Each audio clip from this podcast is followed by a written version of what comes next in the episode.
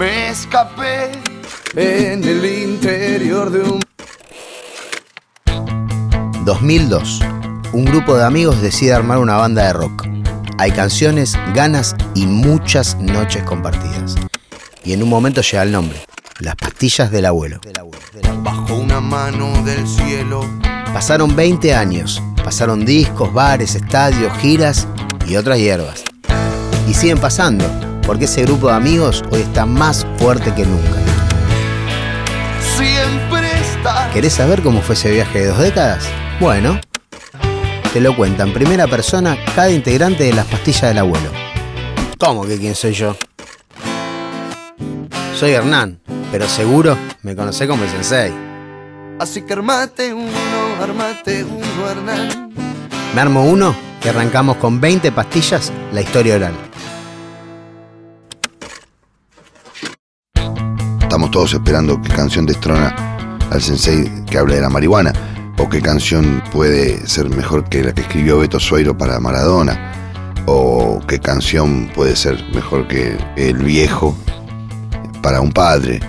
Y son canciones que van a quedar y que son temáticas que Pastilla del Abuelo agotó prácticamente. Soy Bochi Bozala, guitarrista de Las Pastillas del Abuelo. Soy Ale Mondelo, tecladista de las pastillas del abuelo. Soy Santiago Bojicic, bajista. Soy Fer Vecchio y toco la guitarra. Mi nombre es Joel Barbeito, soy saxofonista de Las Pastillas del Abuelo. Soy Juan Comas, baterista de Las Pastillas del Abuelo. Soy Piti Fernández, cantante de Las Pastillas del Abuelo. Pastilla 8. Crisis. Estábamos por entrar a grabar el tercer disco y se nos ocurre un nombre mágico que era Universo. Todos contentos con el nombre, era Universo. Y sale un disco de Axel que se llama Universo y no lo podíamos creer.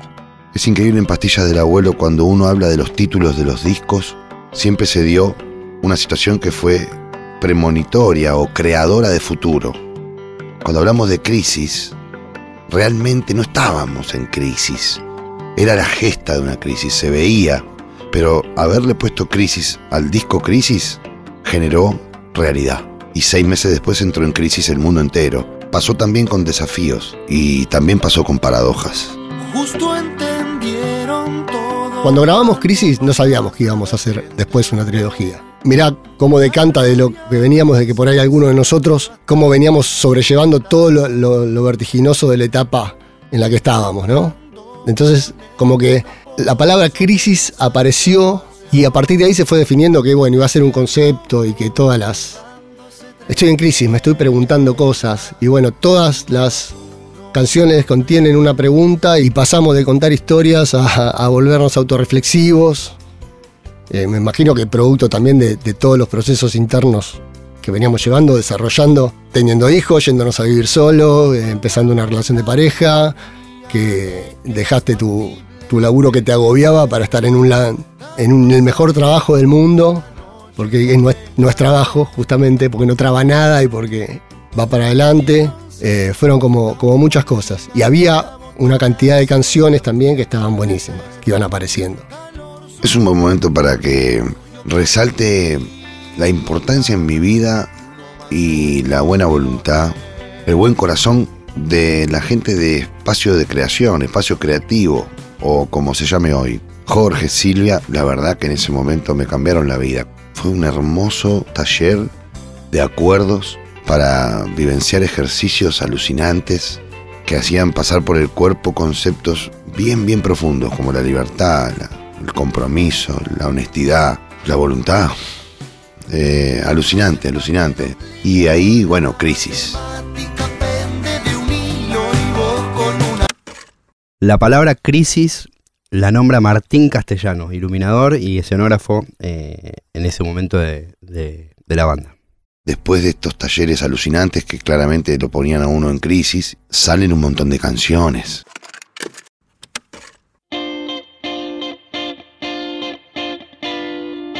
Hicimos la preproducción en la misma sala que hicimos la, la pre del primer disco de Por Colectora. Volvimos a tener la base ahí ese año. Había canciones también que ya las, o las, ya las sabíamos o las, las veníamos tocando.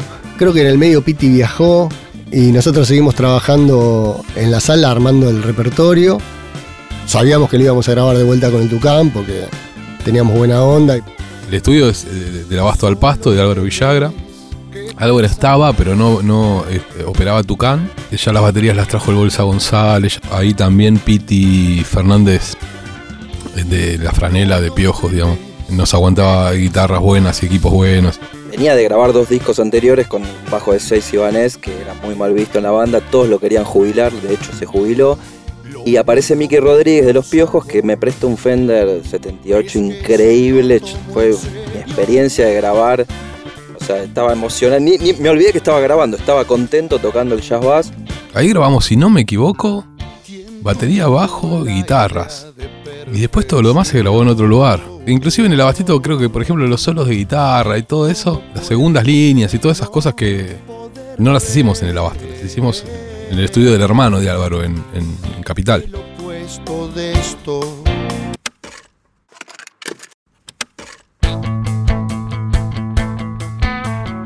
Crisis es un disco que tiene muchos temas. Eso hace que después por ahí queden muchos temas que después no vuelvas a tocar o los, los hagas como muy de vez en cuando. Pero para mí, musicalmente tiene una búsqueda, como que quisimos darle una vuelta en todo sentido. Desde lo que decíamos, poniéndonos más reflexivos, filosóficos, existenciales o lo que sea, hasta la búsqueda eh, musical que todavía veníamos arrastrando en nuestras primeras épocas de mezclar estilos casi obligatoriamente. Que con el tiempo después nos fuimos por ahí rockerizando un poco y, y abandonando de que eso sea obligatorio, sino que, que sea genuino.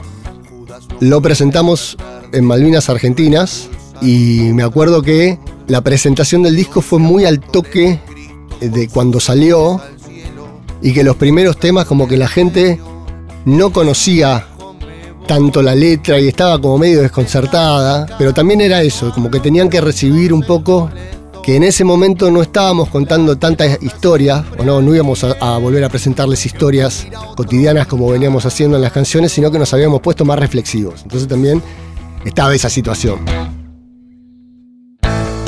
A mí puntualmente se me terminó la crisis a fin de septiembre y e hicimos la gira más larga hasta ese momento, que después hicimos otras más, pero nos fuimos al sur casi 20 días y estuvo también tremendo. Ese fue como el, el- mi resurgimiento al disfrute. Pastilla 9. ¿Dónde esconder tantas manos? Nos toca hacer el primer show fuera del país. Por supuesto, no podía ser menos que nuestros hermanos uruguayos. Todavía seguíamos leyendo mails, o sabíamos que, pasaban cosas en Montevideo, o en Paraguay, o en Chile. Entonces también era buscar cómo lo hacemos, cómo lo llevamos a cabo. Y las oportunidades como que fueron apareciendo, siempre estuvimos abiertos a ir a lugares nuevos y eso estaba pasando. Y Montevideo fue el primero.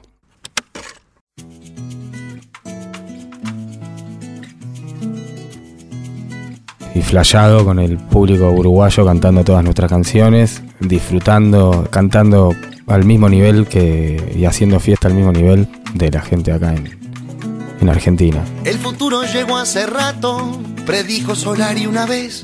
y Con Balvis, bueno, Alejandro Balvis, un gran acompañante nuestro, no solo en la, en la grabación de, de- de coros, de murgueros de varios discos, eh, sino en las vivencias y en, en- en el compartir y en el charlas, tener charlas filosóficas, algunas no tanto, y en disfrutar. Y Balvis como anfitrión de uruguayo en ese momento, habiendo hecho el Gran Pez hacía muy, muy, muy, muy poco, un disco bisagra total, alucinante, era una puerta de entrada genial para esos shows en Uruguay. La verdad que una locura, una locura. Era claramente nuestro primer show internacional. Y entonces nos mudamos a una nueva sala.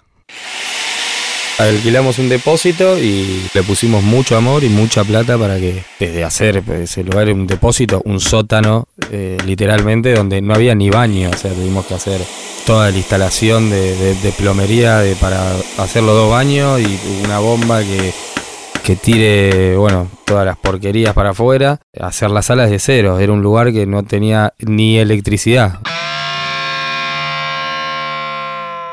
la verdad es que ese cubículo no servía más que para un depósito, de- en todo caso, de, de nada que tenga mucha agua. Yo tengo el recuerdo que ahí hicimos dos discos.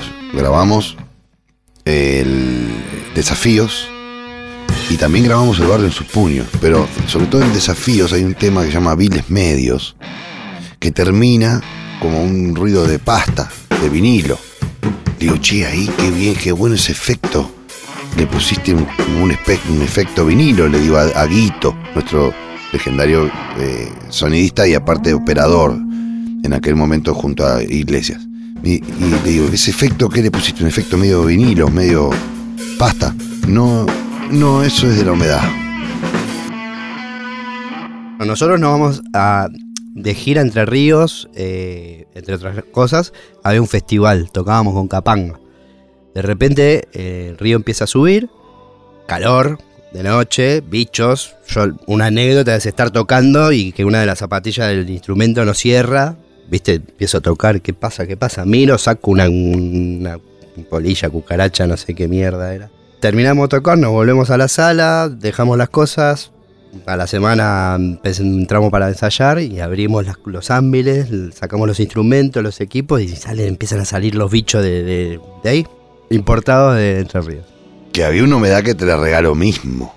Y arriba del techo de ese cubículo de Durlock, por cuestiones acústicas, había mucha mm, lana de vidrio, que con la humedad que había empezó a tomar un poco más de peso y ya ganaba lugar en el Durlock. Por suerte, en algún momento después de grabar estos dos discos, nos fuimos como tres meses antes de que se cayera todo el techo arriba de un eh, backline de otra banda, por suerte.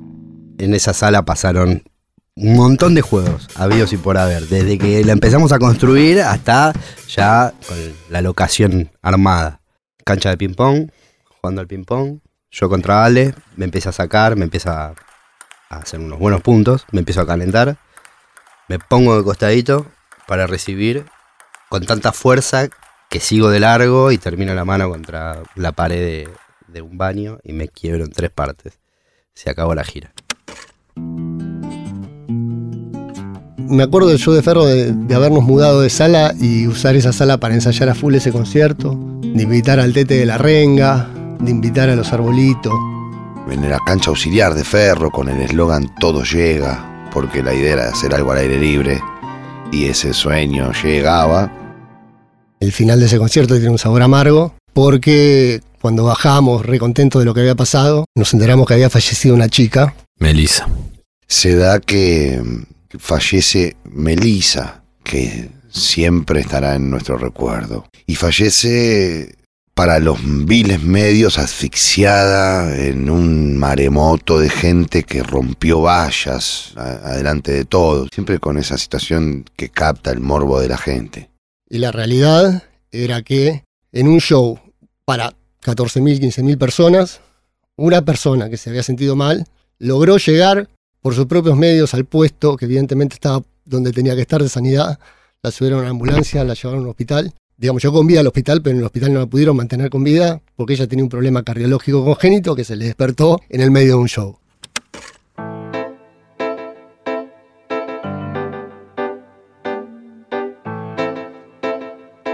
Tengo el recuerdo que el único que más o menos ponía paños fríos a la situación y hacía que, que no digan cualquier cosa, que investiguen primero era el bebé Contempomi.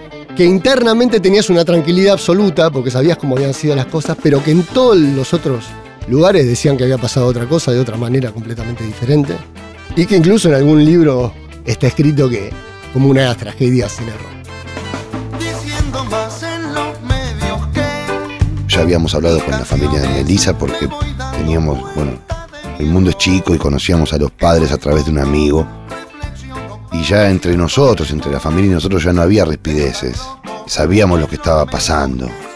Un sabor muy amargo el fin de, de ese show 2009.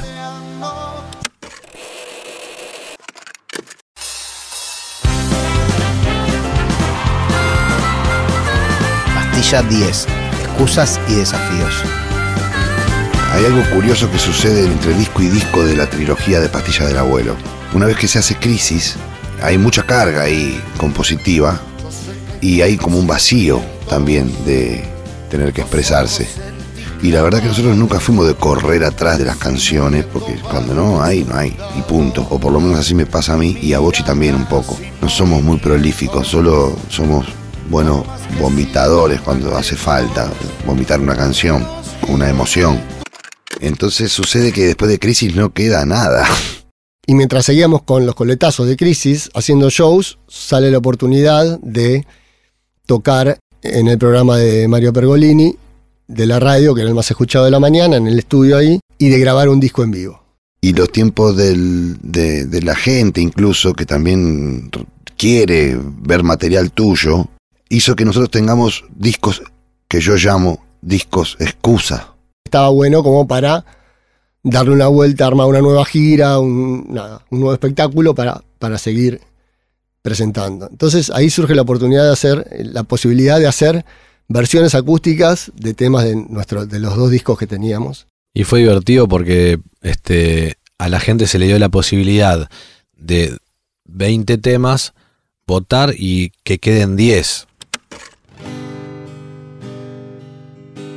con un tema más que era Contra Viento y Marea, que la gente, bueno, hace- en un mom- por, por muchos años estuvo en la lista y es un clásico total.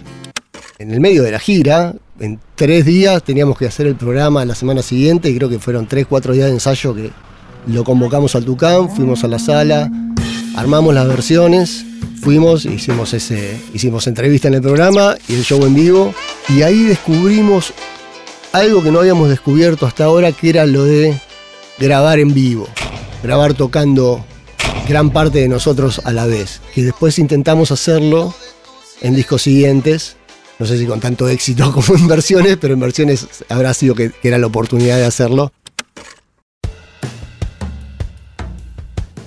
Y musicalmente también me parece que versiones es, Es excelente. es excelente. Tiene momentos gloriosos. Logramos darle una vuelta de tuerca a todos esos temas, perdiéndoles el respeto con altura, por decirlo de alguna manera. Incluso a veces logrando una versión eh, que termina quedando esa versión más que la original. En aquel momento también fue otra lucidez de, crack, de Charlie Roca más bien, que es el, manager hi- histórico más cercano a nosotros. Y Charlie, bueno, la pateaba con nosotros, así como Eduardo la pateó históricamente con, el- con Babasónicos. Entonces nos conocía, conocía nuestro- nuestra cotidianeidad. Y yo en ese momento y durante algunos años iba a la cárcel de Marcos Paz a intentar bajar los conocimientos de coaching ontológico que estudiaba hacía algunos años. Entonces él, conociendo mi inquietud sobre el sistema penitenciario y toda su, su día a día, me propone hacer un disco temático de- desde ahí y con algunas personas, como por ejemplo Yo No Fui, que eran chicas que se encargaban de reinsertar chicas de la unidad de Seiza a través de cursos de fotografía, de poesía también. Entonces todo se daba ahí en una comunión productora-banda de conocimiento y de, crecimiento y de creatividad también, muy interesante. y se termina de cerrar la idea de que sea una edición limitada y confeccionada artesanalmente por, por este taller.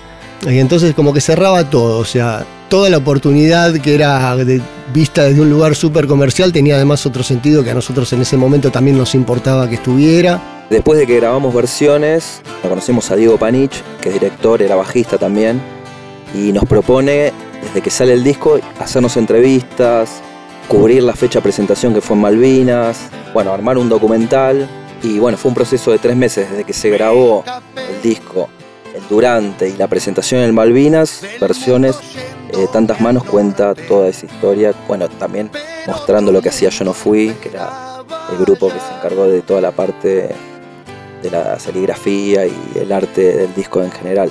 Fue hecho a mano, por eso Versiones también es uno de los discos que además de que a la gente le gusta, quedó como un objeto de colección. Yo iba a hacer un, un viaje solo a Cuba y de repente no sé si fue un mes o dos meses antes que Piti me dice, che, loco, ¿querés que vaya con vos? Pues la verdad que tengo ganas de ir a conocer Cuba. Y le digo, sí, obvio, hermano. Le digo, si yo era feliz yéndome solo, imagínate si nos vamos juntos. Así que con Piti nos fuimos a, a Cuba, estuvimos 22 días, hasta festejamos mi cumpleaños ahí.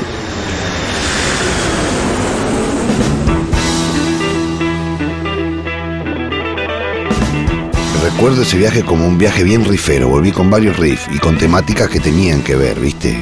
Leer y escribir, allá no, en Cuba no existía internet, claramente, era como, eh, todo eran los libros. Entonces, bueno, leer y escribir. También viles medios, ¿no? Los medios.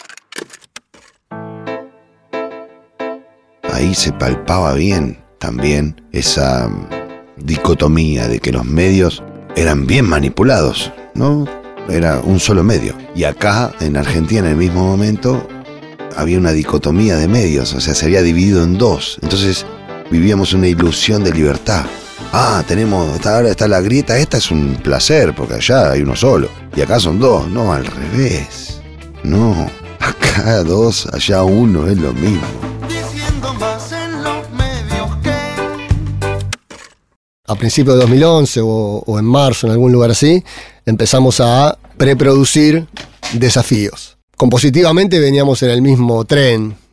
Seguíamos sin contar demasiadas historias eh, y, como muy autorreflexivos, muy verborrágicos, diciendo y por ahí sosteniendo lo, lo que pensábamos en ese momento. Voy a parafrasearme hacia el futuro, como una incontinencia verbal en todo lo que, lo que veníamos diciendo. Y de alguna manera, no sé, ba- ba- bajando data. Por ahí estábamos medio en una postura un poco así. La misma gente que, que esperaba que contáramos historias, ahora esperara que, que le dijéramos qué pensábamos.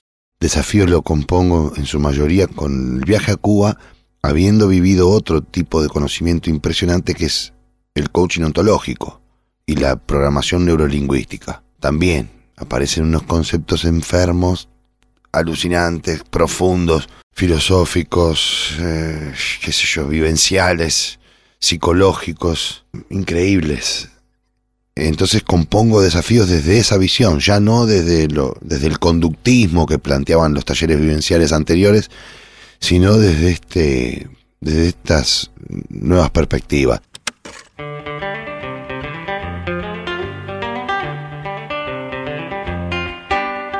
Y lo que nos preguntábamos en crisis, en desafíos lo afirmábamos. Entonces por eso los nombres de desafíos, en vez de tener signos de, de interrogación como en crisis, tenían signos de exclamación. Era como, viste, también estábamos por ahí obsesionados con la gramática, no sé con cómo se escribe.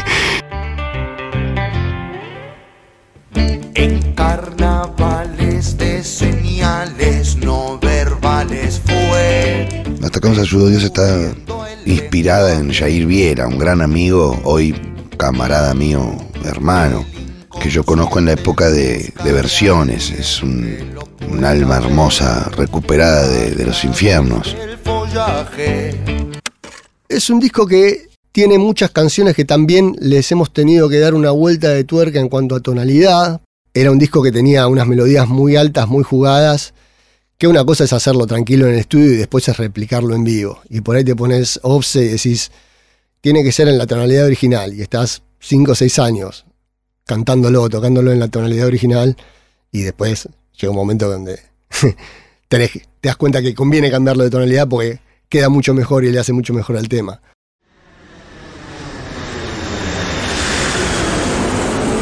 En el medio nos fuimos a México también. Fue la primera gira mexicana. Recuerdo estar escuchando, escuchando la preproducción antes de tocar por primera vez en el Vive Latino.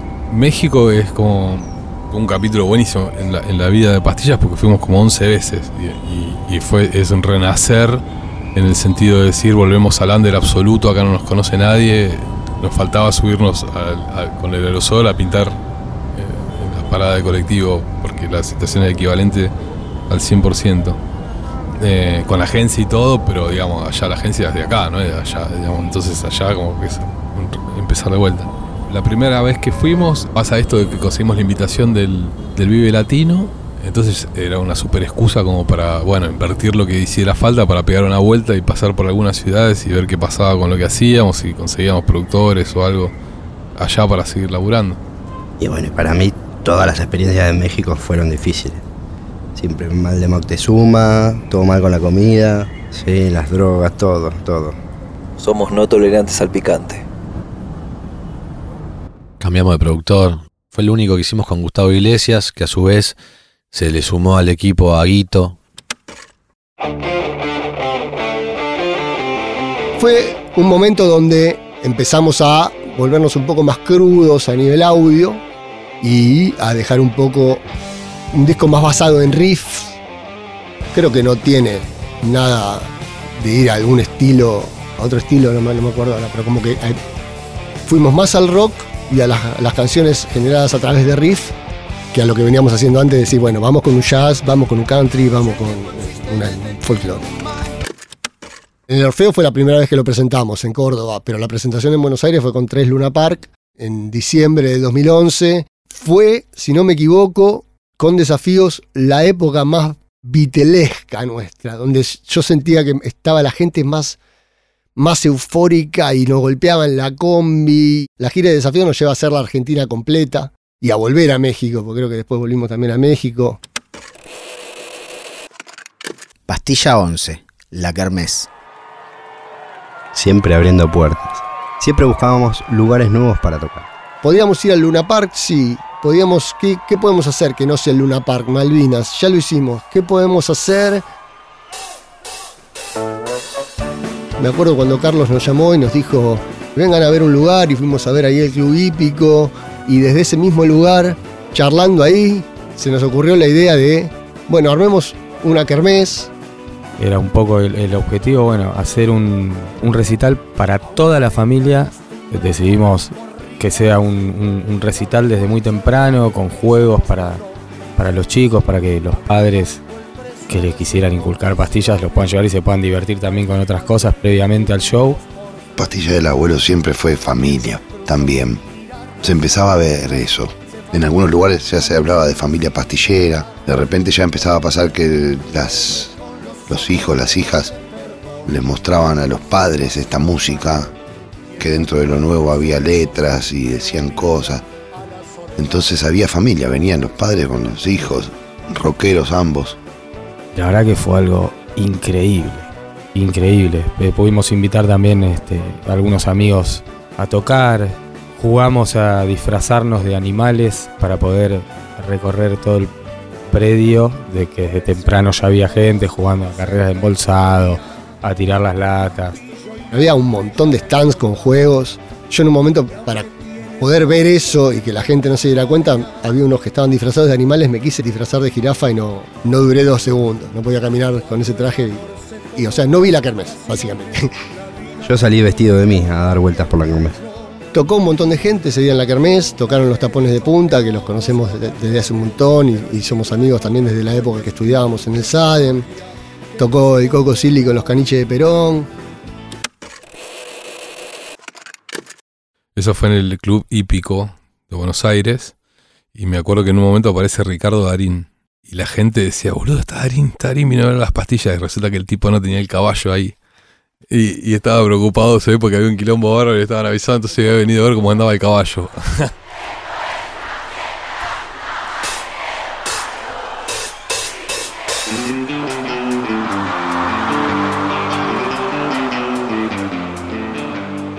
Y el show estuvo muy bueno también en la kermés. El negrito García López seguramente haya estado en ese show. Y el negro García López de- del 2008 que venía siempre que podía. Se ha vuelto de, de Uruguay para venir a tocar con nosotros. Fue una decisión muy acertada hacer la kermés. Fue una experiencia alucinante. Y creativa, ¿viste? Se esperaba de Pastilla del Abuelo siempre algo medio loco. Y imagínate que lo próximo fue El Barrio en su puño. 20 pastillas, la historia oral es una serie original de las pastillas del abuelo junto a Produce Crack, hecho en colaboración con Posta. Por Produce Crack, Eduardo Roca, Carlos Roca, Andrea Siliberti, Catherine Tocatlián, Marisa Arias, Marisú Ferreres y Pablo de Guglielmo. Por Posta, producción Guido Scolo. Guiones y entrevistas, Roque Casiero. Edición, Ignacio Ugarteche. Producción ejecutiva, Luciano Banchero y Diego del Agostino. ¿Y yo? Soy Hernán, el sensei. Esta serie fue grabada en Estudio La Caldera por Coyo Bando. Seguí a las pastillas en redes sociales para enterarte todo sobre los festejos por los 20 años de la banda. me escapé. Te esperamos en el próximo episodio de 20 pastillas, la historia oral, en Spotify o donde quieras escucharnos.